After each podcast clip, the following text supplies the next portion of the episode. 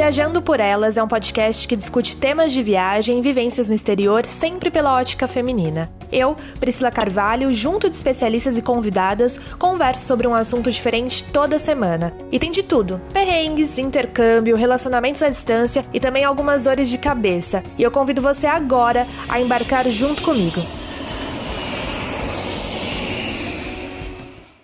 No ar, mais um episódio do Viajando por Elas, e hoje vai ser assim um tema que vocês vão se surpreender. Eu acho que se vocês pensam em viajar um dia ao mundo, essa é uma das maneiras que mais me impressionou e que eu fiquei com vontade de fazer, viu, gente? Imagina você viajar, ou melhor, morar a bordo de um veleiro. Pois é. Já pensou ficar lá no barco, no mar? Para conversar comigo hoje, a convidada vai explicar mais ou menos como é que é funcional, assim, né? Como é que funciona, na verdade, viver num veleiro, passear, viajar de barco, ainda mais com cachorro. Será que isso é possível? Eu vou conversar hoje com a Isabela Almeida. Tudo bom, Isabela? Oi, Priscila, tudo bem? Tudo ótimo. Ai, obrigada por aceitar o convite. Bora aí para o bate-papo. É, só antes, deixa suas redes sociais, onde que as pessoas podem achar você, é, saber um pouco a história né, sua, do seu marido, pegar dicas. Sim, nós temos o nosso Instagram, que é arroba viver por ar e mar. Temos também um canal no YouTube do mesmo nome, que é Viver por Ar e Mar. Tem a, a página no Facebook, e é isso, são essas nossas redes sociais. Tá. Lá dá para acompanhar um pouco da nossa da nossa, tanto no YouTube quanto no Instagram, tem a nossa vida no sabático que a gente fez e agora mostrando como é a nossa vida a bordo do veleiro, nosso veleiro Amazônia. Beleza. E me conta, né? Você tinha falado aqui antes para mim nos bastidores da questão que vocês foram para um sabático, né? Ficaram um ano e pouco viajando aí. E era um plano, já era uma vontade de vocês. Quando é que começou é, essa viagem? Então, essa viagem surgiu de uma oportunidade, né? Eu, eu trabalhava como comissária de voo no Brasil e por causa da crise a empresa abriu uma, um programa de licença não remunerada de até dois anos. E nisso fazia assim alguns meses que eu e o Sandro tínhamos nos reencontrado. A gente conhecia muitos anos da nossa cidade, que somos da mesma cidade, mas nunca tínhamos trocado muita conversa. Eles tinham muito contato com meu pai, que trabalhavam junto, já tinham trabalhado junto. Uhum. E a gente se reencontrou é, em Ilha Grande. Sandro, nessa época, morava em um veleiro lá um amigo. E aí a gente começou a namorar, e aí a empresa abriu esse programa de licença não remunerada de um ano e meio, é, mantendo os benefícios de passagem. Juntamos as nossas paixões por viajar. Sandro, que já tinha abandonado tudo e morava num veleiro, deixou o veleiro com um amigo, nós fomos aí viajar o mundo e aproveitar esse esse um ano e meio sabático. E vocês no começo não foi assim no veleiro, né? Vocês viajaram normal, assim, de avião, ônibus, carro. Isso. Vocês foram fazendo outro tipo de viagem. Fomos, fomos mochila nas costas e avião. É, putz, fizemos de tudo. Viajamos de avião, de trem, de ônibus, de carro, de de tudo que a pé, fizemos trekking de dias a pé, viajamos de caminhão, foi incrível, assim, foi muito legal, mas e com a vantagem, porque como eu trabalhava de comissário, então nós tínhamos um benefício de passagem que pagávamos muito barato na passagem uhum. aérea. E como é que você, vocês estipularam o quê? Um ano, um ano e meio para ficar viajando e depois o plano era voltar para o Brasil? Isso, a gente eu, é, eu pedi a licença de um ano e meio, então o plano era viajar um ano e meio e depois retornar, retomar a vida normal. Acreditávamos que isso seria possível. E aí não foi possível, vocês viram que não dava mais. Você falou para mim antes, né, que seu marido é, é advogado e você é comissária, e vocês não se adequaram mais a essa rotina, digamos, normal, comum, entre aspas, do dia a dia aqui do Brasil. É, foi muito difícil, assim, voltar é que a gente, depois de um. A gente ficou um ano e meio, passamos por 35 países. Uhum. Foi uma viagem bastante transformadora. Então, voltar para o. Né, a gente, aquela roupa lá já não servia mais para gente. Então, mas ainda assim, a gente ficou um ano lá no Brasil, esperando mais um ano até é, tentando, vendo outra possibilidade de uma vida diferente, mas foi muito difícil. É, aquela roupa já não servia mais para gente, né? A gente tinha visto muita coisa, queríamos uma vida mais, mais genuína, viver mais, entendeu? E, e, e nos, aquilo que a gente tinha antes não, não dava mais, não cabia mais. E aí a gente decidiu, é, inicialmente queríamos morar aqui na Europa, e depois, porque o Sandro, a gente tem a cidadania italiana, o Sandro é italiano também, Uhum. Então, pensamos na ideia de vir morar no barco, já que já, já existia essa, essa experiência do Sandro, já morava no barco, já tinha morado no barco no Brasil, já tinha ficado dias com ele quando ele morava a bordo, e uhum. aí veio essa possibilidade. Nossa, que legal. E aí, como é que foi esse processo? Vocês vieram, né? Vocês viram que talvez não era mais essa vida que vocês queriam ter. E aí, como ele já tinha, né, vivido num barco, vocês pensaram, pô, vamos viajar pelo barco ou vamos morar num barco? Porque vocês, você falou que conheceu 36, e hoje já é mais de 40, né? 40 países mais. É, a gente conhece, assim, juntos a gente conhece mais de 40 países, assim, o que cada, aí contando o que cada um já conhecia é. antes, já dá muito mais. Entendi. Mas aí, como é que foi essa decisão? Bora. E, e, primeiro, não, né? Vou começar de novo. Como é que foi? Vocês compraram um veleiro? Como é que foi? Como é que é viajar com barco, né? Então, a gente falou assim: bom, decidimos que íamos morar a bordo. A gente sabia um pouco, né? O Sandro sabia bastante como era, eu sabia um pouco, já tinha ficado com ele lá na experiência, então é, não é uma coisa que dá para se fazer assim, ah, vou morar num barco, vou lá, compro um barco e moro. Não, você tem que, uhum. tem que saber, tem que ter tido alguma experiência de um veleiro. Tá. Porque é uma, é uma coisa muito importante, né? Uma decisão importante, é uma vida muito diferente, tem muitas restrições. A gente fala que no barco a gente não faz as coisas que a gente tem vontade, a gente depende muito da natureza. Uhum. A gente não, não, não, não faz nada se a natureza não permitir. Tá. Então, assim, é uma, é uma vida diferente. É, na cidade você está sempre na mesma temperatura, porque te, tudo, tudo é tudo muito preparado. No barco você só sai se tiver um, um tempo bom, você só navega se tiver um tempo bom, você você entende como chega a água dentro do seu barco, você tem que fazer racionamento de água, você entende como chega a energia, a eletricidade dentro do seu barco, coisas que quando a gente está numa vida na cidade a gente nem pensa muito, né? A gente nem se dá conta muito do que como é. Sim.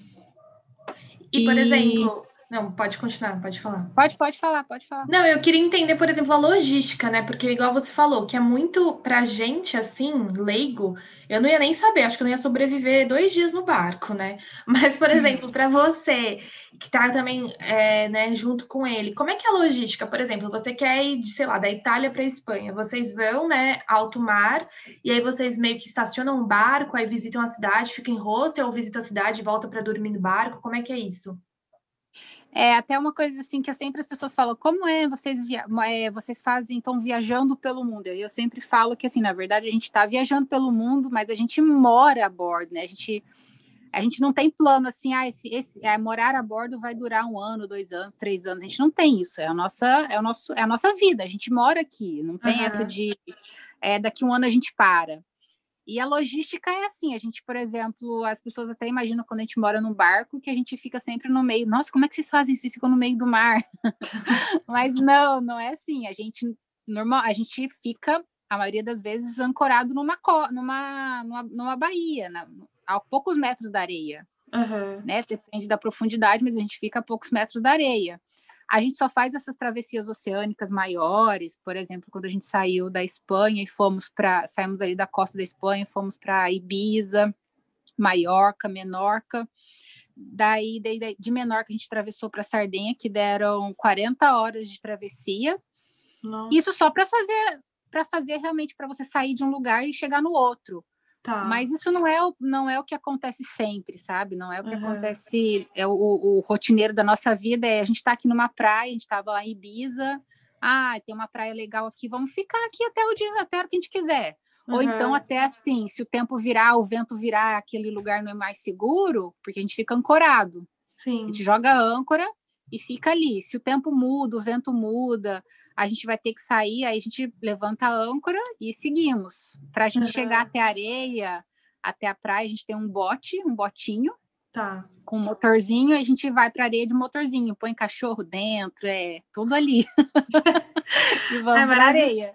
Maravilhoso. Inclusive, gente, depois vocês olhem lá o Instagram deles, que vale muito a pena os cachorrinhos lá. E eu ia perguntar isso: como é que vocês fizeram? Vocês adotaram os cachorros, vocês compraram, ou alguém falou que tá, ofereceu o cachorro? E como é que é ter um cachorro, né, a bordo? Assim, dois cachorros, na verdade, né?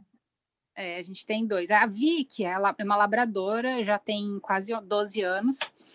Ela, ela já era nossa antes, lá no Brasil, então a gente trouxe ela, não havia a menor possibilidade dela ficar. Então nós trouxemos ela, quando a gente decidiu comprar o veleiro aqui na Europa, a gente veio ver o veleiro ainda. A gente foi na Espanha, então ela veio com a gente. E a gente não sabia como ela ia adaptar no barco, uma cachorra mais idosa, né? Mas assim, foi super tranquilo. A Vicky, ela, ela, acho que o labrador, ele é bem, ele é muito inteligente, muito obediente. Então assim, foi muito tranquilo. Ela já não é tão frenética em nadar, isso dá uma, uma tranquilidade na gente, porque senão ele correria o risco dela a gente estar tá navegando e ela quando era nova assim, ela pulava na água e não estava nem aí, aí para pegar o cachorro né, estando navegando é bem difícil, é bem complicado. Sim. Mas ela se adaptou super bem, faz as necessidades lá na proa do barco, lá na frente. É, a gente colocou uma graminha sintética, então ela sempre vai, faz xixi lá, faz necessidades lá. Isso quando a gente tá, sei lá, numa travessia ou à noite, quando não dá para pegar o botinho e levar ela na areia. Tá. E então foi tranquilo. A gente, ela desce a escada do barco tranquilos para subir, a gente sobe ela. Mas a Vicky fica muito perto da gente, não enjoa, é, super, super, super tranquila. Uhum. A Tica, a gente adotou ela na Espanha já. A gente uhum. adotou ela em fevereiro do ano passado. E eu sou doida com cachorro, né? Eu sempre tive cachorro, então eu fiquei falando com o Sandro que eu queria um outro cachorro pequenininho, porque a Vicky já tá velha e a gente não sabia como ia acontecer com a Vicky. Aí, enfim, adotamos um cachorro lá na Espanha. Uhum. A Tica chegou com a gente dia 26 de fevereiro e ela, ela devia ter próximo de um ano. E ela foi assim, a adaptação dela no barco foi mais foi tranquila por causa da Vicky. Acho que ela meio que acompanha a Vicky. Então a questão do xixi, do cocô, é tudo assim, ela vai no, na, na, na rabeira da Vicky. Uhum. Agora ela enjoava, ela enjoa bastante. Uhum. Então, eu fui atrás de um veterinário para poder dar um remedinho para ela nas travessias. E ela, ela é uma, ela é criança, então assim, ela, ela não liga para nadar, ela não é muito afim de nadar, mas ela tem que tomar um cuidado maior de não cair do barco, então a gente telou o barco inteiro em volta. Elas têm colete salva-vidas. Ai, que é, e aí, e ela, e ela assim, a gente ameaça sair quando a gente está ancorado, né? A gente ameaça sair daqui de dentro, sair lá para fora. Ela já sai, já fica dentro do bote. Ela, ela ah. entra dentro do bote, ela pula dentro do bote. Do tipo, vocês vão sair, eu vou junto, vocês vão me levar. Ai, adora, fofo. adora andar de bote, fica lá na frente, pegando a brisa. Então, Nossa. Então, assim, a, a, a, a, a, gente sempre, eu sempre, assim, se for para ter um, ter um cachorro, se você for para ter depois de já morar no barco, eu só recomendo que ele seja pequeno. Tá. Porque um cachorro grande como a Vicky é um trabalho maior, sabe? É mais complicado um pouco. O cachorro menor, você pega no colo, você até para a questão de banho, de higiene, porque na, no barco a gente tem bastante restrição de água. Uhum. A água nossa é, ela é finita, né? A gente tem 550 litros de água e isso tem que durar, sei lá, um mês. Nossa. Então, água então doce. assim, a gente, água, água doce. vocês tomarem banho, escovar dente, limpar essas coisas. Cozinhar, lavar louça, é tudo, essa é o tanque que a gente tem. Então a gente uhum. abastece, para a gente estar tá ancorado, a gente para numa marina ou uhum. num porto, coloca água, normalmente tem que pagar. Uhum. E pro lado, pro lado, assim, tem uns lugares que são bem caros, assim, pro lado lá dessas baleares são caras. Então, assim, um, tem que restringir muito. Então, não dá para ah, tá com água de sal, joga água doce. Então, era várias vezes a Vicky dormia meio salgada, é um uhum. pouco complicado, né? Dá, dá, a gente borrifa um pouco de água doce nela. Agora, a Tica não, é pelo curto, é pequenininha, tem nem 6 quilos, então, assim, é muito fácil. Uhum. o cuidado é muito fácil. Você falou da questão do enjoo. Hoje, vocês, vocês mesmos, Sandro e você não enjoam mais? Antes vocês enjoavam ou nunca teve isso? Ah, olha só, é difícil encontrar quem veleja aí, que mora no mar e não, não enjoou e não enjoa. Uhum. A gente, o Sandro é, é menos. é mais tranquilo que eu. Dependendo, eu enjoei muito na travessia da Sardenha aqui para Roma, que a gente está agora atracado aqui no Rio, esperando acabar o inverno e acabar liberarem a navegação, que a gente está em lockdown aqui. Uhum. Então, assim, a gente. Aí eu passei muito mal. Depende de como tá a condição do mar, sabe? Tá. Parado, fazendo navegações, sei lá, 40 minutos, uma hora para ir de uma praia até a outra. Aí é tranquilo, não enjoo. Uhum. Não enjoamos. Mas nas travessias, se você começa a balançar muito o barco, aí sim, e é muito ruim. Nossa. é muito ruim, muito ruim, porque não, não é igual carro, né? Que você tá passando mal, você encosta o carro, toma um ar ali, tudo e volta. No barco não tem jeito, vai ficar daquele jeito por horas. Ah. Não, não, tem. Não tem o que ser, não tem como você encostar na, na, na areia e não tem como. Navegando é impossível isso. Então, assim, é, é, é faz parte da vida, faz parte da nossa vida. Travessia, pegar o mar aberto aí, pegar mais tempo no mar, é certo que, que alguém vai enjoar. Nossa, e me fala, só me situa assim nas datas. Quando vocês foram fazer o sabático, igual você falou, o plano era voltar para o Brasil. Aí vocês já estão nessa na vida né, do veleiro, morando mesmo, no barco. Quando vocês foram fazer o sabático, foi, foi que ano e desde quando vocês estão morando no barco? A gente foi fazer o sabático em 2016, voltamos em 2017, final de 2017, deu um ano e meio. E o barco a gente veio para. A gente começou a morar no barco em agosto de 2019. Ah, agosto de 2019. Isso. Vai fazer quase dois, é, dois anos esse ano. Isso. Tá, entendi. Você é que a gente, é, pode falar. A gente a gente estava, a gente ia comprar um barco na Croácia, tínhamos visto um barco lá. Uhum. Isso enquanto ainda estávamos trabalhando tudo. Depois a gente decidiu vir para. É, saímos do trabalho, tudo, decidimos vir para a Europa. A gente chegou pela Espanha, que tinha um casal de amigos que ia receber a gente lá. E eu comecei a pesquisar como era a vida náutica na Espanha. Vi que tinha muita marina, que tinha muito barco, muito veleiro. Comecei a pesquisar e vi que tinha oportunidades legais de, de barco, para compra de barco. Uhum. E aí a gente achou esse daqui. Um, um mês que a gente estava lá, a gente achou esse daqui. Eu amei. Eu que escolhi o barco, né? Porque a gente, a mulher pensa em uns detalhes diferentes do homem, né? Então a gente, então eu gostei desse barco na hora que eu entrei, falei, putz, é esse, ele tinha tudo que eu queria internamente. Uhum.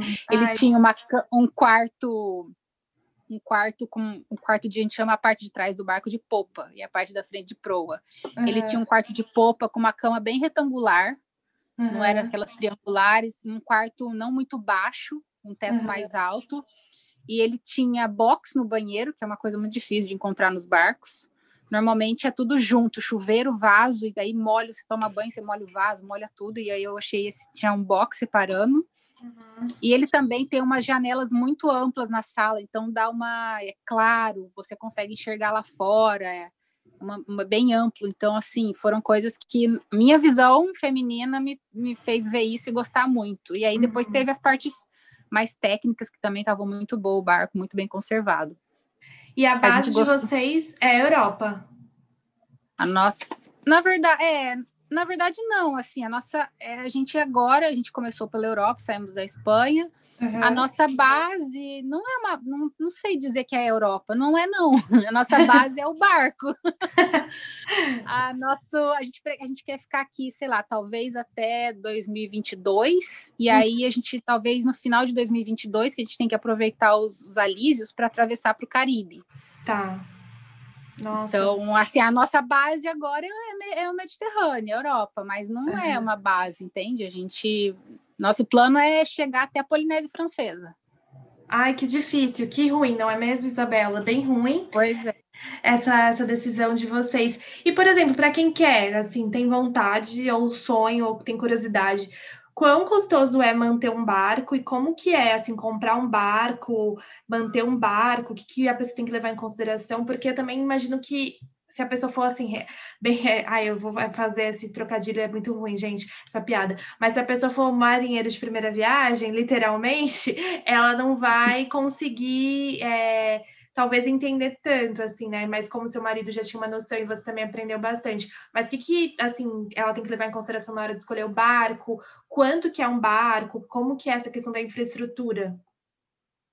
Então, aí você, assim, se for um, barco, um barco para morar, a gente sempre brinca que, na verdade, o barco ideal é o barco que cabe no seu bolso, né? Uhum. A gente sempre brinca isso, porque existem muitos tipos de barco. Existe o, um veleiro que é o catamarã, que são duas, tem duas bananas, então são quatro quartos ou três quartos enormes, que é esse aí, é tipo é o meu sonho de consumo mas não cabe no meu bar, no meu bolso. Então, uhum. vamos o que é foi ideal para gente. Uhum. É, a, é, você, primeiro você tem que ver se você quer para morar ou para passear, né? Que são, são, são diferentes, são coisas diferentes. O barco aqui na Europa, é, agora no, com a conversão desse, desse euro no valor que está, não vai ser mais em conta, mas ele saía mais num preço muito bom pela porque aqui tem muito um mercado muito grande de veleiro, então é um mercado muito grande, tem muita opção. Uhum. E daí depende da bandeira que você quer colocar no barco, que você tem no barco. É, o custo, o custo para você viver num, num, barco é muito menor do que você viver em terra, em casa. Tá. É muito menor. Porque o, o maior custo é manutenção do barco e a gente tenta fazer fazer nós mesmos as manutenções. Tá. Então, por exemplo, a gente faz é, a gente está fazendo manutenções constantemente. É, a gente precisou fazer manutenção no motor do bote, a gente que faz, aprende, tem um grupo muito legal de, de velejadores que moram a bordo, então todo mundo se ajuda, dá dica como que faz. É, o custo de vida vivendo a bordo é bem mais baixo do que, do que em terra, isso sem dúvida. O custo maior é manutenção, alimentação. E não tem, a gente não tem muito aquele, aquela meio cobrança social, assim, né? A gente não tem muito isso, assim, do que você tem, do que você precisa ter. É uma vida mais, a gente fala um pouco mais genuína, sabe? É uma, é uma vida um pouco, de, claro, depende do estilo de vida que você quer levar, depende de onde você quer ficar mas ela é um pouco mais simples, as pessoas não ficam muito, não é muito assim de olhar ah, o seu barco, não sei o quê, a sua roupa, não tem isso, é todo mundo uhum. tá igual. Uhum. É, o barco, eu imagino, a gente, aqui a gente pagou no nosso 85 mil euros, mas quando o euro estava bem mais em conta. Hoje a gente não conseguiria comprar nem metade desse barco. Uhum. Entendi. É, eu acredito que no Brasil ele custaria muito mais caro. Uhum. Tem uma média assim de valores, mais ou menos? Putz, é difícil dizer porque depende do barco, entende? Depende do tamanho. O nosso ele é um, um Janot São hum. Odyssey 43 DS, é um Dex Alum. É, então, assim, é difícil dizer. Hoje a gente vai ver os preços, porque, inclusive até por causa da pandemia, as pessoas têm procurado muito vida, essa vida um pouco mais na natureza e tal, e tem visto a opção de morar a bordo como uma boa oportunidade. Então, os preços dos barcos têm aumentado. Uhum. É, hoje é difícil a gente encontrar um barco como o nosso nesse valor. Uhum. Mas eu não sei dizer uma média, porque varia muito de um barco para outro, de como é. Para uma família, por exemplo, para mim e para o Sandro, a gente pegou esse 43 pés, é um tamanho ótimo. Temos duas cabines, são duas suítes, é uma boa sala, temos, é, né, que são os dois banheiros, é, tem um espaço bom lá fora. Para a gente ele é ótimo, mas a gente conseguiria viver muito bem num, num 35 pés, entendeu? Aí depende da, da, do que cada um pode comprar, do que cada um quer.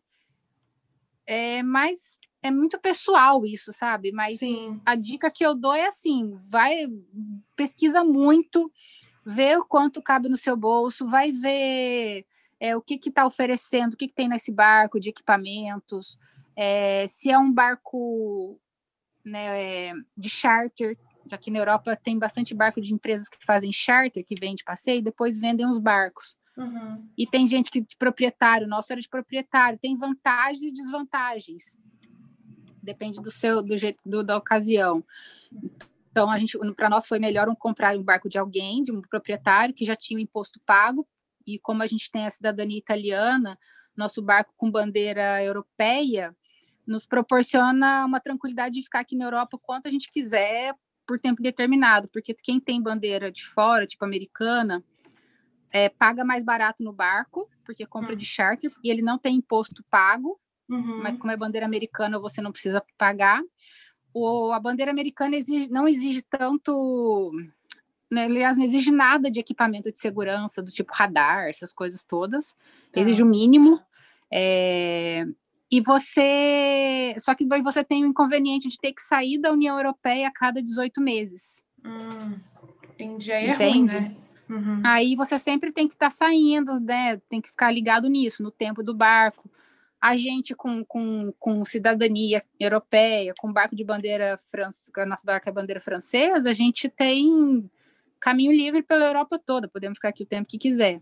Agora, se a pessoa quer também, por exemplo, ah, eu vou comprar um barco na Europa, mas eu daí assim, um ano é certo que eu vou embora, eu vou para o Caribe. Aí pouco importa bandeiras, pode ser bandeira americana, não tem problema, porque a pessoa vai ficar ah. só um ano aqui, não vai ter que sair, voltar, sair, voltar. Então é uhum. é super tranquilo. Então, estou dizendo, é difícil, assim, cada, cada caso tem que ser bem avaliado. Quem uhum. quiser, tiver interesse, pode chamar a gente aí lá no Instagram e a gente ajuda aí a dar um auxílio. E uma, e uma coisa importante, né? Se for marinheiro de primeira viagem aí tiver interesse, acho importante fazer uma aula é, uma aula de vela, um curso de vela, ou então alugar um veleiro e fazer um final de semana a bordo para saber como é a vida. Uhum. A gente tem uhum. bastante conhecidos, amigos no Brasil que fazem esse tipo de, de trabalho, que tem esse tipo de coisa, que é uma, é uma coisa ótima para quem quer, quem quer, pensa em morar a bordo, pensa em viver a bordo de um veleiro. É importante ter essa experiência. Sim. E como é que é a rotina assim de vocês? Me conta. Normalmente vocês fazem assim, como que é? Vocês sempre. Porque acho que as pessoas também acham que vocês vivem, sei lá, o tempo todo, não sei, né? Conhecendo os países e tal. Como você falou que tem um canal no YouTube, acho que vocês também passaram por uma transição de carreira, é, produzindo conteúdo para a internet, né? como é que é a rotina assim de vocês? Vocês tentam ter uma rotina ou é impossível ter uma rotina? Como é que é o dia a dia? Não, é possível sim ter uma rotina. A gente é, a gente a gente trabalha agora, né, com produção de conteúdo. Uhum. E a nossa ideia também é fazer charter, é receber pessoas, receber pessoas a bordo da nossa casa, seja para ficar uma semana, ou seja para um dia só para fazer um passeio. Então a nossa rotina numa numa ancoragem, a gente tem que a gente acorda, a gente é bom que a gente é dono do nosso tempo, né? O que é o Sim. bem mais valioso que a gente tem. então a gente, como a gente coloca vídeo toda segunda, a gente sabe que a gente tem que preparar material. Então toda semana a gente tem que preparar material, saber que tem que gravar, o que vai gravar. É, uhum. A gente, se a gente estiver parado, atracado num lugar que tem uma cidade ou uma, uma coisa legal, a gente deixa o barco pegamos o botinho, vamos até a, a cidade, assim, vamos, vamos de ônibus, sei lá, vamos até o lugar, passeamos, a gente faz o conteúdo, volta, pega o bote e dorme em casa, nunca dormimos em fora de casa. Uhum. Você tinha perguntado. E a nossa rotina é assim, a gente tem que saber, a gente acorda e a primeira coisa que a gente tem que fazer é olhar a previsão do tempo. Tá. Isso é, isso é básico e fundamental uhum. para saber como tá, como vai ficar o tempo. Se a gente quer ficar três dias ali, a gente tem que saber que em três dias como vai estar, tá, mas mesmo assim todo dia olhar a previsão do tempo. E sempre tem manutençõezinhas para fazer, tem que ficar, é, tem que, sei lá, tem que ver como que manutenções diárias, a coisa é mais ou menos o que a gente tem na casa em terra, só que na casa em terra tudo chega para a gente muito sem a gente pensar. Ah, é uma bomba de água que que, que estraga, é, o motor do bote que parou de funcionar. Então, assim, a nossa rotina é ver manutenção, curtir o lugar, é, é, preparar material para o nosso trabalho, que é a produção de conteúdo digital, uhum. e ver e viver. Normal, viver. né? É uma rotina, porque as pessoas acham que também eu tinha essa dúvida. Eu falava, gente, como é que é, né? Viver num barco, assim. E, e alguma vez já bateu, assim, uma. Posso dizer, uma bad, assim, uma saudade da rotina daqui. Hoje você gosta bastante da sua vida, assim, que você está nesse atual momento? Não, eu gosto bastante. Eu gosto bastante, mas assim, acho que mais por questão. A gente aqui, a, o, a gente aqui no Mediterrâneo, como tem seis meses de inverno, uhum. e não foi possível a nossa saída para o Brasil esse ano por conta da pandemia, então eu fiquei um pouco mais nostálgica, porque a gente ficou lockdown, frio, é, um barco é um lugar pequeno, a gente também não podia sair, sair daqui de perto, de sair para passear, nem nada, nem viajar, nem encontrar amigos. Uhum. Então aí bateu até uma saudade da minha rotina de comissária de voo, de estar cada dia no lugar, na expectativa de, de conhecer os lugares. Uhum. É, bateu uma saudade, sim, eu sinto saudade, mas de forma alguma eu penso que estaria melhor ou que em voltar nessa vida, não, não penso.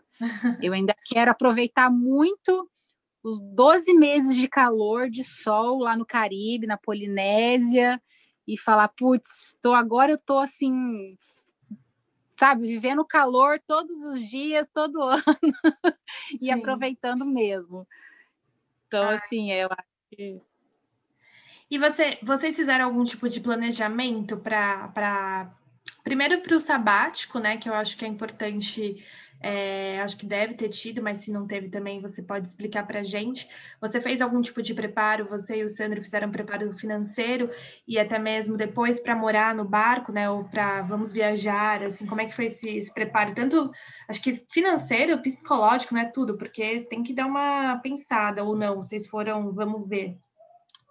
Não, para fazer o sabático, a gente já nós tínhamos a nossa nossa economia, nós tínhamos nossa nas economias mesmo, já uhum. sabíamos que é, estipulamos um valor bem, tipo assim, a gente podia gastar 50 euros, é 50 dólares cada um por dia, com tudo. Tá. Comida, passagem, tudo. Uhum. Isso em 2016. Então, assim, era esse valor que a gente podia gastar por dia. Tá. Estipulamos isso. E aí, diante disso, a gente é, viabilizou, né, viu quanto que ia gastar, quanto tinha para gastar e quanto, quanto a gente conseguiria manter nesse, nesse um ano e meio esse, esse custo. E a gente tinha nossa economia, nos preparamos, a gente fez um planejamento assim de onde a gente queria ir, tal, vamos sair daqui, vamos para tal lugar, só que nenhuma vez saiu como planejado. nenhuma vez saiu como planejado. É importante ter o planejamento, né? Porque sem uhum. isso, acho que você não consegue nem dar o pontapé inicial. Sim. Porque além da questão, o planejamento também envolve a família, você é complicado. Tipo, eu tive que falar para meus pais que eu ia aceitar a licença não remunerada e ficar um ano e meio, meu, né? Os nossos pais têm uma cabeça um pouco mais diferente da nossa. Então, putz, como você vai. Quando você voltar, vão te demitir, não vão aceitar, e não entendeu que, na verdade, a empresa estava querendo que as pessoas pegassem essa licença, né? Sim. Que isso era um benefício, era uma coisa boa. Tanto que mantiveram os, os benefícios da passagem aérea. Então, assim, o planejamento é essencial, é essencial. E a questão financeira, óbvia, tem que ser super bem planejada. A gente fez nosso planejamento, estipulamos esse valor, ficávamos em hostel, é, nada de luxo, era era era para a gente viver o, a, a, o lugar, assim, o, é, viver aquela experiência real, né? Não, não uma viagem de, de férias que daí você tem 30 dias, você quer trabalhou o ano inteiro, você quer aproveitar no máximo de conforto que você pode ter. É, uma viagem dessa de sabático não dá para ser assim, né? Tem que ser uma viagem realmente para você viver a experiência. O conforto fica no segundo plano aí. Sim. Com o barco. É que são viagens diferentes, falar. né? É bom a gente falar isso, porque uma coisa é você viajar turismo, outra coisa é você morar é, ou ter uma rotina mais mochileira, porque realmente os gastos não vão ser os mesmos, né? É, completamente diferente, completamente diferente. Para vir morar no barco, a gente também teve um planejamento. Nós, é, nós temos uma renda que vem no Brasil, né, com renda uhum. de imóvel, investimento. Uhum. E aí a gente fez o, o, nosso plano, que era fazer charter, né, vender charter, receber é, brasileiros, turistas aí, para ficar a bordo do nosso barco. Uhum. Só que com a e, e, fazer a produção de conteúdo digital, né? Tornar uhum. isso uma fonte de renda. Uhum. Só que com a pandemia, a questão do charter ficou parada, não teve como, não tinha como receber ninguém, porque era um risco muito grande, mesmo com a, com a navegação aberta, com o turismo aberto aqui, abriu em final de junho abriu o turismo é, e foi até outubro, novembro. Mas a gente não ficou seguro para fazer, para receber pessoas, e aí deixamos isso um pouco de lado. Então, só que a gente tinha feito planejamento, né? E tínhamos essa renda aí vinda do Brasil, uhum. que, a, que a gente consegue, estamos conseguindo manter, mas mais a produção de conteúdo, a gente tem um Apoia-se, Então, temos os queridos apoiadores que querem aí fazer parte desse nosso trabalho de produção de conteúdo, ver isso como realmente como um trabalho, valorizam isso. E aí a gente tem a, a participação deles nesse nosso trabalho. É uma outra rede social que eu esqueci de falar, que é o apoia-se barra Viver por Arimar, se alguém quiser aí fazer parte do nosso trabalho, uhum. é só ir lá. Tem recompensas bem legais, e a gente fez, então, esse planejamento. É, obviamente, a gente não esperava uma alta do euro tão, né, do dólar tão alta, então a gente ainda está conseguindo, ainda estamos conseguindo, mas a gente sempre reduz os, o, o, os gastos, né? Sempre mais um, um pouco mais contado, mas ainda estamos conseguindo. E para ah. esse ano, ano, agora a gente tem uns projetos novos, então estamos com projetos aí legais, uns projetos futuros que acho que, que a gente vai conseguir dar uma, uma aliviada um pouco maior aí na, na questão financeira. Mas assim, é isso. Vamos esperar também, estamos torcendo para que conseguimos fazer charter, receber as pessoas aqui a bordo, que é uma coisa que a gente quer muito. Eu gosto muito, eu não como carne, né? Então eu gosto muito de fazer comidas, é, oferecer essa experiência. Eu fico muito empolgada de receber pessoas assim. Imagina, a gente sabe que a gente pode ajudar pessoas a mudarem a vida, mudarem o rumo da vida que estão querendo aí, recebendo a pessoa na, a bordo da nossa casa, mostrando como é a nossa rotina, como é o nosso dia a dia, que é possível ter um cachorro a bordo, que é possível ter dois cachorros a bordo, que é possível trabalhar à distância, trabalhar no computador aqui, na internet. É muito prazeroso isso, a gente está tá bem empolgado para que esse ano a gente consiga fazer isso aí.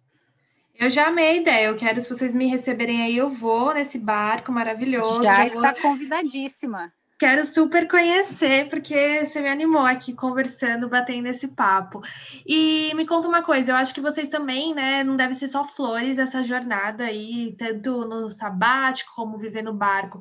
Quais foram, acho que, os maiores ou alguns perrengues que vocês passaram viajando ao longo desses anos? É, a, acho que assim, para você pensar numa, numa viagem, num sabático, ou seja, morando numa, morando diferente, né, numa fora, digamos, do que é normal aí, do que é comum, você já tem que ver que isso já é um grande perrengue. Sim. você já é um grande desafio, porque é você sair total da sua zona de conforto e você tá aberto a uma experiência muito muito diferente, muito nova. A gente, uhum. eu acredito que isso é muito rico. Quando eu tirei o sabático, eu fui muito aberta a isso. Eu queria viver muitas experiências diferentes, tanto que a gente focou muito na Ásia. A gente foi para todos, acho que muitos, sei lá, muitos países ali da Ásia, muitos, porque é uma cultura muito diferente da nossa. Então a gente queria explorar isso mesmo, assim, dar cara a tapa, sabe, quebrar paradigmas. Uhum. É, e aí e isso exige muito do nosso psicológico também. Tá. Já morar e morar a bordo é um, né? O desafio é, é todo dia. Você tem que saber, você tem que aprender um pouco de eletricidade, de energia, de eletricidade, de motor, de da vela, de navegar no vento. É, é um desafio constante, assim, constante, e é muito legal quando você vence ele, você vê que você está conseguindo, que você é capaz, que você consegue é, é muito legal, é muito legal ver que você dá, tá dando conta de, de realizar essa, essa vida fora da, da caixinha, fora do convencional, né? Uhum. Uhum. E você, por exemplo, vocês lembram, assim, vocês não, né? Eu tô falando só com você. Você lembra a, alguma história também engraçada, curiosa, que vocês tiveram ao longo é, do barco, né? Que vocês falaram, poxa, assim, que hoje vocês lembram, assim, ou alguma curiosidade, ou até mesmo eu falo dos perrengues, porque a gente hoje lembra, às vezes, rindo, né? Quando acontece, mas assim, que marcou vocês? Ah, um, falando de um perrengue na viagem, a gente teve um perrengue que foi o Sandro lá em Mianmar, não, no, no Mianmar. Hum. O Sandro, a gente estava viajando de ônibus e o Sandro esqueceu a mochila numa parada de um ônibus. Só que era uma parada super, era um galpão, um, uma tenda no meio do nada. A gente estava de ônibus à noite, ele deixou esquecer a mochila com todos os documentos, HD das fotos, das Isso. coisas todas, uhum. com passaporte, esqueceu tudo. Depois de uns 40 minutos, uma hora dentro, dentro do, do ônibus, ele se deu conta que tinha esquecido, aí a gente parou o ônibus, ninguém falava inglês, tinha, tinha uma comissária de ônibus, ela conseguia comunicar um pouco. Eu sei que a gente conseguiu falar com, com eles ali que tinham esquecido a mochila. A gente ficou uma hora e quarenta parado na beira da estrada, isso era 11 horas da noite. Todo mundo, todo mundo local dormindo dentro do ônibus. Só saía do ônibus era gringo, assim, que eles pararam o ônibus na estrada e tentando falar com o dono. O Sandro falou com o dono da empresa de ônibus. E o dono da empresa, não, a gente vai conseguir, vai achar para você e tal. Cara, depois de uma hora e quarenta, veio um outro ônibus, um motorista com a mochila na mão, todo feliz entregando a mochila pra gente. A mochila tinha tudo, ninguém mexeu, encostou na mochila.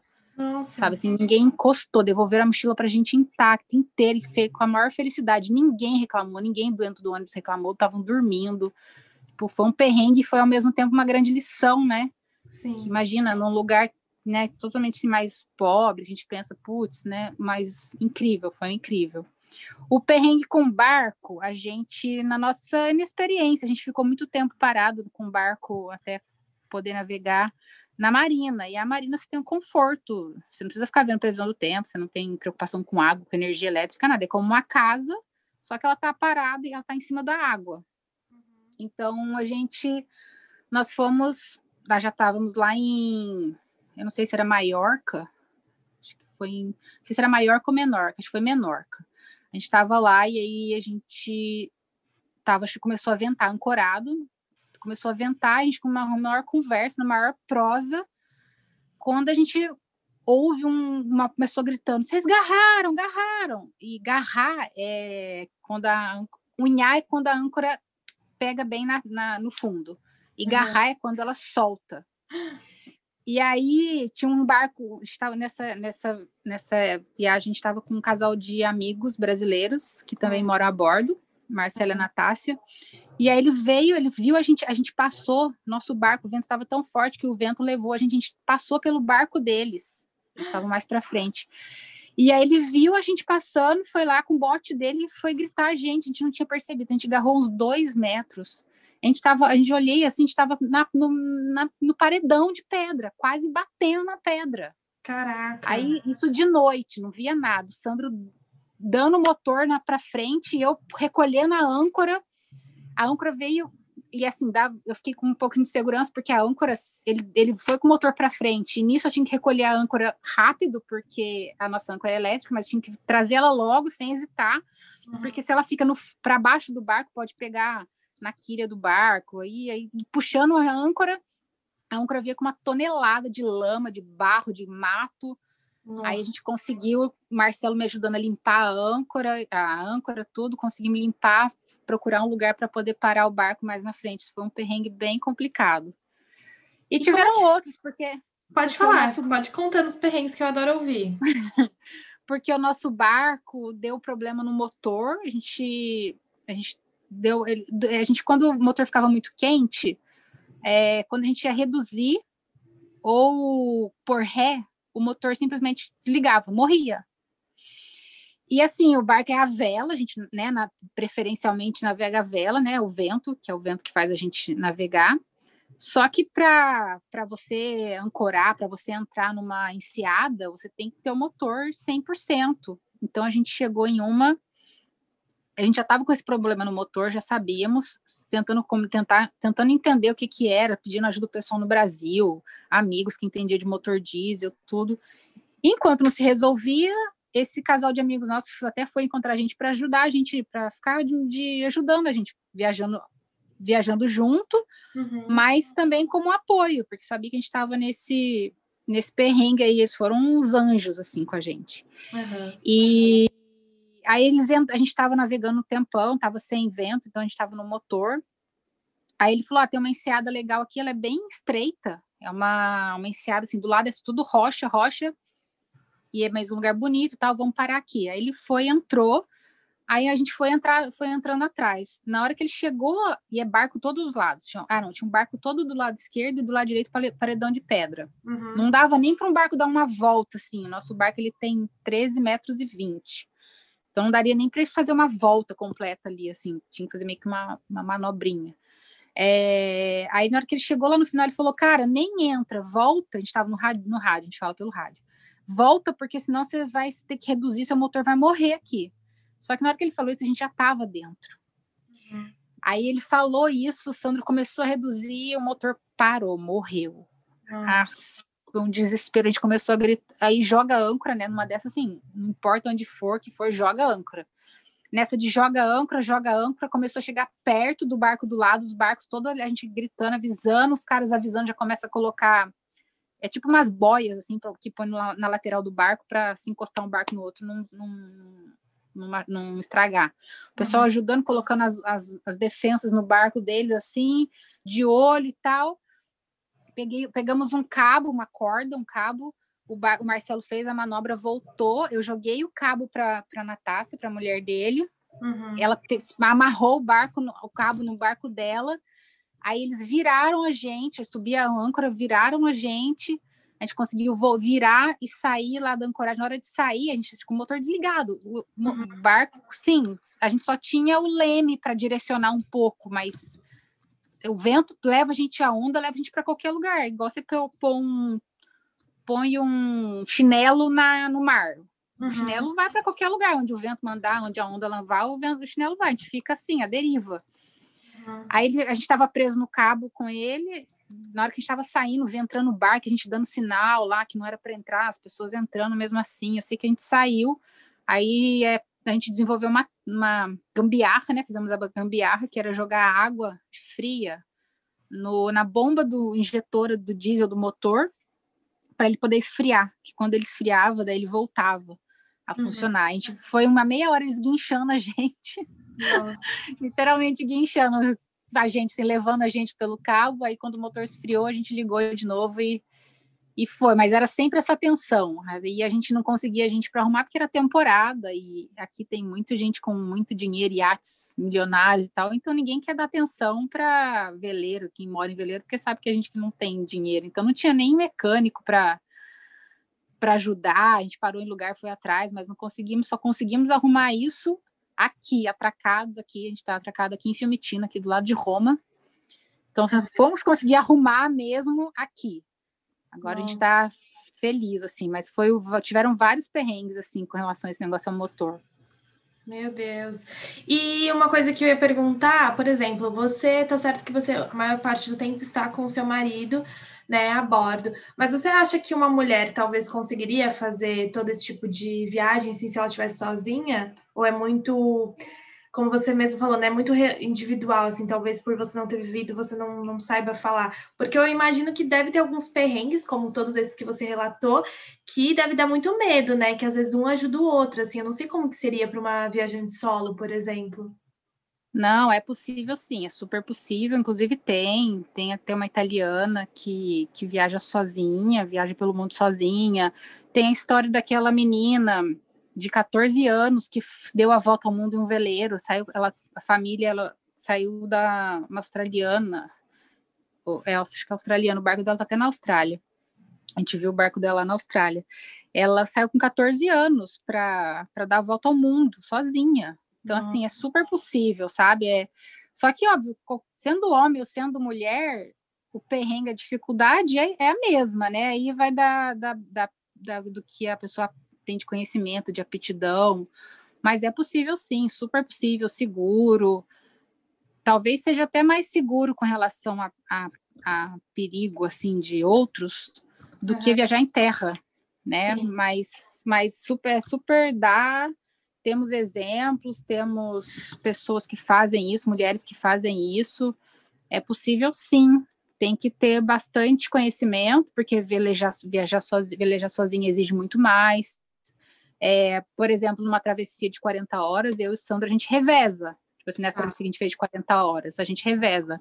Uhum. A gente, a gente, cada três horas, eu descanso três horas, ele, ele fica no, lá no leme atento três horas. Depois das três horas, ele vai lá, me, me chama, eu subo, fico aí o responsável pela navegação e ele desce para descansar. Uhum. No caso, sozinho, você não tem isso, né? Então, uma travessia é um pouco mais complicado, assim, é, exige mais. Sim. Mas é possível uma mulher viajar assim, morar a bordo sozinha. Tem bastante, tem, temos pessoas que a gente segue aqui no Instagram de, de mulheres que viajam, velejam e moram a bordo sozinha. Inclusive, acho que tem até uma espanhola que a gente segue que ela, ela mora sozinha no barco com dois patos. Nossa, com dois patos? com dois patos. Nossa, é. que curioso, né? Vocês moram com cachorros, ela mora com patos. Tem dois patos. Nossa. E, e, por exemplo, hoje já acostumou vocês dormirem em alto mar, hoje para vocês é tranquilo, não é uma coisa mais assim, porque eu fico imaginando também, né? Porque vocês ficam atracados, você falou. Mas assim, não dá às vezes um medinho? Eu fico pensando assim, não dá um medo? Ah, quando a gente está, assim, quando você fala em alto mar, é travessia, né? A gente vai uhum. atravessar uma viagem mais longa, aí, sei lá, com mais de, de 12 horas, 12 horas, assim, que exige mais. É, a gente acostumou a dormir, mas assim, não dá medo, não, não, não, não dá medo. Acho que a gente, como a gente sabe tudo que pode acontecer ali, que, que tá, a gente, a gente estuda toda a rota antes, a, a, a previsão do tempo, a gente nunca vai sair de um ponto para outro se não tiver um tempo, a previsão do tempo tiver favorável, tiver vento favorável, se não tiver previsão de tempestade, nada disso. A gente nunca vai sair com um tempo não que não tiver bom. Uhum. Então a gente já sai com tudo meio que planejado. A rota, a gente tem todo o equipamento no barco, então já já traça a rota, já sabe o que que qual, qual vai ser a rota. O imprevisto de, é de ter uma um barco à noite, você não vê e tal, mas assim, a gente, para dormir, a gente dorme tranquilo enquanto o outro tá lá em cima, a gente até consegue dormir tranquilo, só incomoda um pouco se estiver no barulho do motor, o barulho fica bem alto, né, aqui dentro do barco, uhum. mas a gente aprende a dormir com barulho, bota o tampão de ouvido, é três horas que eu tenho para dormir, eu vou dormir, entendeu? Uhum. E durante a, quando a gente está é, ancorado, nossa, é maravilhoso dormir a bordo, maravilhoso. Porque aquela hora, imagina, você está numa praia, aí não, é aquele momento que não tem mais ninguém na praia, né? Não tem mais uhum. barulho, nada. E aí é uma delícia, você, meu, você volta assim, você dá um mergulho, volta, toma um banho, aí você monta uma mesa ali com jantar, um vinho, vendo só você, tem só você, tem um barco do lado, mas tá todo mundo ali na sua, no seu momento. É, dorme, dorme que é uma beleza. Balança um pouco se tiver se for um lugar que balance um pouco, balança um pouquinho, mas eu acho até gostoso. Faz você um dormir. Pouco, acho, é, balançar um pouco eu acho até gostoso. Agora, se balançar muito é ruim. A gente até, a nossa cama é boa porque dá para você dormir de atravessado. Tá. Então, se o barco balança, né, que ele fica balançando assim de, de na lateral, assim, de um lado para o outro, a gente dorme de atravessado na cama, que daí você não fica rolando na cama. Você fica, tipo assim, da cabeça para o pé, o movimento é da cabeça para o pé. Uhum. Mas é isso, é a gente tenta, a gente tenta fazer o, o, nosso dia a dia, a nossa rotina ser a mais agradável possível. Então é sempre buscando lugares tranquilos, que estejam tranquilos, que estejam sem onda, que sejam seguros, que não vá ter muito vento. Uhum. Porque se tiver se, por igual esse dia, você começa a ventar muito, aí você não vai dormir, porque você vai ficar preocupado do barco agarrado, do barco soltar, se uhum. tiver barco muito perto, entendeu? Então, assim, a gente tenta cuidar de tudo antes de fazer, fazer os dias naquele, naquele, naquela enseada, naquela praia, naquele lugar, os mais agradáveis com relação à condição, as condições que a gente tem que ser a condição climática, né? Por isso que eu falo, gente morando no barco, você percebe como a natureza é, influencia a sua vida. Uhum, que a gente na cidade nem você na cidade você sai, você nem se, dá conta se está sol assim direito, você no seu trabalho tem ar condicionado, tá sempre na mesma temperatura. No, na, na vida aqui não, a gente tem que estar tá o tempo todo ligado na natureza, ligado na natureza. A gente não faz nada que a gente queira desafiando a natureza. A gente sempre tem que obedecer à natureza, até uhum. com relação à economia de água, energia. Uhum. A gente tem placa solar, a gente tem Nossa. uma turbina eólica. É, isso que eu ia te perguntar, como é que vem, da onde que, por exemplo, vai, você precisa, até mesmo agora falando comigo, você precisa de internet, vocês fazem tudo isso por assim, através disso, como é que é, por exemplo, internet? Você tinha falado para mim dessa questão de guardar água, como é que estão, são essas coisas é, basiquinhas? Basiquinhas não, né? Basiconas. É, então, a internet, a gente, a gente é, estando, por exemplo, a gente aqui na Itália agora, a gente vai, pretende sair na Itália fazer a costa da Itália até Sicília. Então, como a gente vai meio que na costa, não vai tão longe, ainda pega sinal de internet. A gente chega no lugar, compra o chip. A primeira coisa que a gente faz, compra um chip de internet. Tá. Então a gente sempre assim, na maioria das vezes tem internet. Para quando a gente precisa atravessar, que aí vai perder o sinal, todos os aplicativos de navegação, tudo que a gente tem, eles funcionam offline. A gente uhum. baixa antes, então funciona offline. E aí, se você for fazer uma travessia mais longa, como o pessoal faz travessia do Atlântico, aí você pode ter um, um, uma, um celular por satélite. Então você começa a hum. comunicar, passa informação por via satélite. Tá. Mas isso é só nas travessias longas mesmo, 20 dias, 30 dias, 40 dias, aí você faz isso que é uma questão de segurança, né? Para você uhum. ter sempre comunicação com as pessoas informando como você está e as pessoas te dando também a, um feedback do, da sua rota, da previsão do tempo.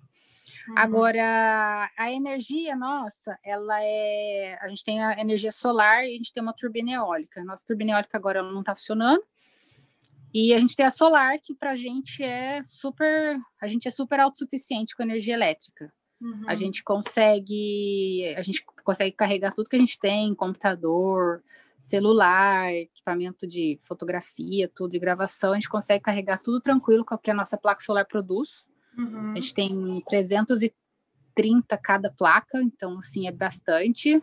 Elas carregam a bateria, é, as baterias e as baterias carregam as a gente tem as, as tomadas 12 volts, é tudo 12 volts que a gente usa fora de marina, né? Uhum. A gente consegue Entendi. carregar tudo, dá suficiente. Uhum. Só que é assim, por exemplo, se pegar vários dias chovendo, vários dias nublado, aí a gente tem que ficar atento, porque uhum. aí a uhum. gente tem que ficar atento, tem assim, daí dá, você tem que ligar o motor, porque o motor também faz gerar, pelo uhum. menos para algumas coisas, entendeu? Então, assim, a gente tem a, a energia por isso que eu falo, a gente sabe de onde vem a nossa energia, a gente tem que cuidar, controlar.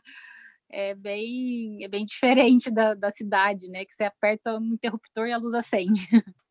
Sim, sim. E a diferente. água, é, a água, nossa, a gente, nossa, a gente tem que se abastecer num, num porto, marina.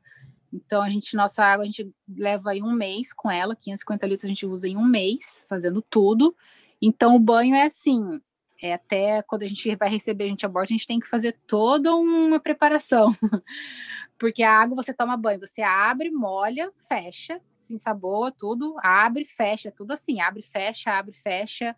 Não, não tem essa de água abrir aberto o tempo todo. Lavar louça, normalmente a gente, a gente que lava louça. Se vem gente de fora, a gente, as pessoas até querem ser gentis. Não, eu a louça. Fala, não, não, não, pode deixar aqui a louça a gente lava. Uhum. Porque a gente tem que ser economizando muito, ou então o que a gente faz, a gente coloca tudo numa bacia e vamos lá atrás do barco, sentamos ali num deckzinho que tem e lavamos a louça na água salgada. E depois entra com a louça aqui e só joga um pouco de água doce para tirar o sal.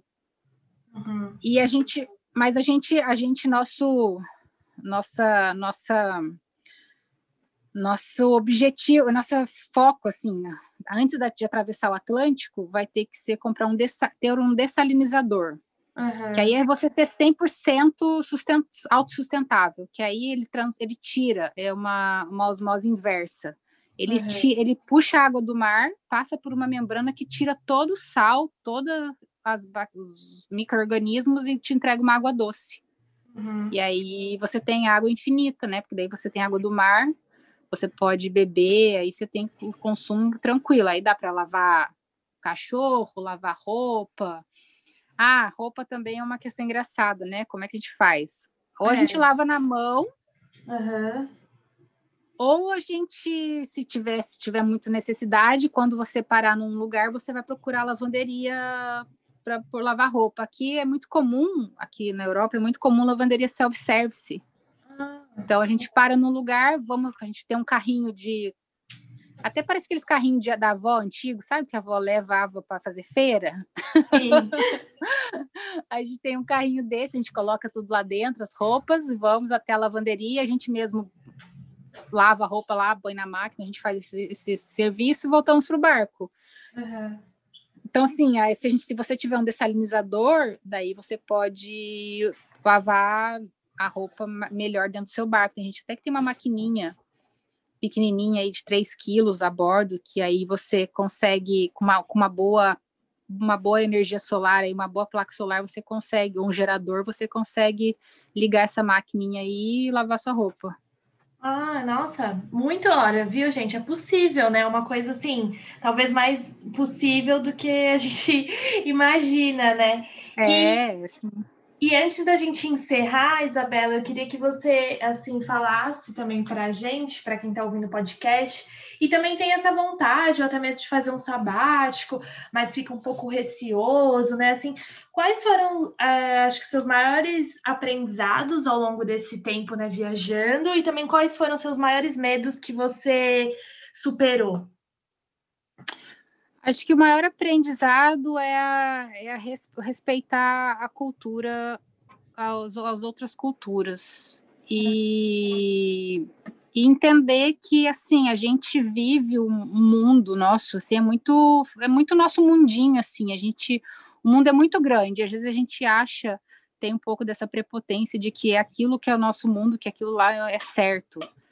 Então, isso foi um grande aprendizado que eu que eu tive nessa viagem do sabático, principalmente, uhum. e vivendo a bordo também. E a, você disse qualquer outro grande medo? É, qual foi o medo que você superou, assim, que você tinha? Se você tinha algum medo que você acha que durante esse tempo, principalmente acho que no barco, né? Porque é um grande desafio, assim, você superou. Eu acho que o medo, assim, acho que é de saber que a gente é capaz de de viver uma. de viver. É, porque a gente fica muito. Eu acho que assim, o meu medo era a gente fica muito preso no que é meio que colocado pra gente. É, desde que a gente nasce, do que é. E aí acho que meu maior, o meu maior medo era. Putz, será que eu vou conseguir viver dessa forma? Será que eu vou conseguir viver desse jeito, dentro de um barco, viajando? Ou eu acho que esse era o meu maior medo, assim, minha, minha maior insegurança. Será que eu vou dar conta? Será que vai ser legal? Uhum. Será que não vai ser muito perrengue? Será que eu vou gostar? É, acho que na vida a bordo é isso. E na vida a bordo a lição, a maior lição é essa, de que assim, a gente não controla nada, a gente não tem controle de absolutamente nada, acho que até o momento está mostrando isso para gente, mas assim, isso no barco você, é evidente que você não controla nada, você não não tem controle de absolutamente nada, qualquer tudo pode mudar a qualquer segundo. E mas que vale muito a pena, vale muito a pena se expor, dar cara tapa, é, quer mudar de vida, quer viver uma coisa diferente, vai, obviamente com planejamento, mas vai. Acho que essa é o que eu que eu que vai valer a pena, vai valer a pena. E por mais perrengue que tenha, você vai você vai gostar, vai ser prazeroso, vai ter muito aprendizado, vai valer a pena demais, vai, vai, vai abrir muita cabeça. Ai, adorei, adorei. Olha só a mensagem dela, ficou muito legal. Acho que serve também de incentivo para muitas pessoas que que querem, né? Às vezes tem receio, um certo medo, enfim, como você mesma falou, eu acho que é um super aprendizado, assim, é, quando eu entrevisto as mulheres aqui, ao longo da, desse tempo, assim, de jornalista, que eu entrevisto outros viajantes, que eu acho que serve pra gente, né? Tá tudo bem se a pessoa também quiser ter uma vida, digamos, mais, sei lá, não sei nem se é padrão, não gosto de rotular, assim, mas tudo bem se ela quiser ter um estilo de vida, mas se ela também uhum. quiser viajar, né, que ela vá e descubra, assim, por ela, porque é o que você falou, tem muito essa questão dos padrões que são impostos, né, pela sociedade, e muitas vezes a gente deixa mulheres, de... né? Ah, principalmente para nós mulheres. mulheres. Tem um medo de onde você vai, como é que você mas assim, cara, vale a pena, vai dar medo. Se você tentar fazer um planejamento assim, vai porque vale a pena. O aprendizado é muito grande, vale demais. Sim. Ai, adorei. Que sirva de incentivo aí para outras mulheres, né? Que a maioria é, de quem ouve o podcast são mulheres. E eu queria te agradecer. Nosso papo foi super rico, várias dicas. Mais uma vez, muito obrigada, Isabela. Eu que agradeço, Priscila. Muito obrigada mesmo pelo convite. Adorei nosso papo. E quero deixar aberto aí, se alguém quiser falar, né, quiser falar comigo, quiser trocar ideia, perguntar sobre o sabático, sobre a vida no barco, é só falar com a gente ali no Instagram ou no, YouTube também. Também tem um e-mail, que é o viverporarimar.gmail.com.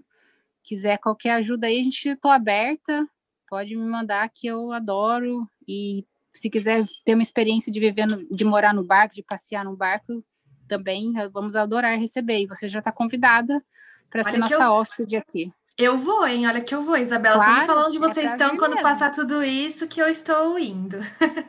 é para vir mesmo. Nossa, nossa, só a nossa programação agora, quando, quando a gente liberar para navegação aí, nesse verão é fazer descer a costa daqui da Itália, que é passar por pela ilha de Capri, pela ilha de Ponza, pela costa malfitana, e até a Sicília, depois irmos para Malta, depois para Grécia. Nossa, que incrível. Isso tudo este ano ainda? Esse, é, esse ano, se Deus permitir o Covid não atrapalhar, esse ano. Ah, que ótimo. Quem sabe, né? No que vem aí, você me fala onde você tá, eu, eu encontro vocês. Mas muito obrigada mais uma vez. Eu queria agradecer você pelo seu tempo e sobre, sobre todas as dicas. É, muito obrigada mais uma vez. Eu que agradeço. E obrigada então... aí todo mundo que está ouvindo. Ah, isso, arrasou. É isso, minha gente. Compartilhem o podcast com várias pessoas. É, esse podcast sempre ajuda, né? Sempre vem dúvidas e ah, trocas. Eu acho que é bem legal para incentivar outras mulheres a viajarem cada vez mais, a estarem cada vez mais livres. E também, se você quer aí planejar sua viagem do zero, toda quarta-feira tem episódio novo e semana que vem eu tô de volta. Obrigada, tchau.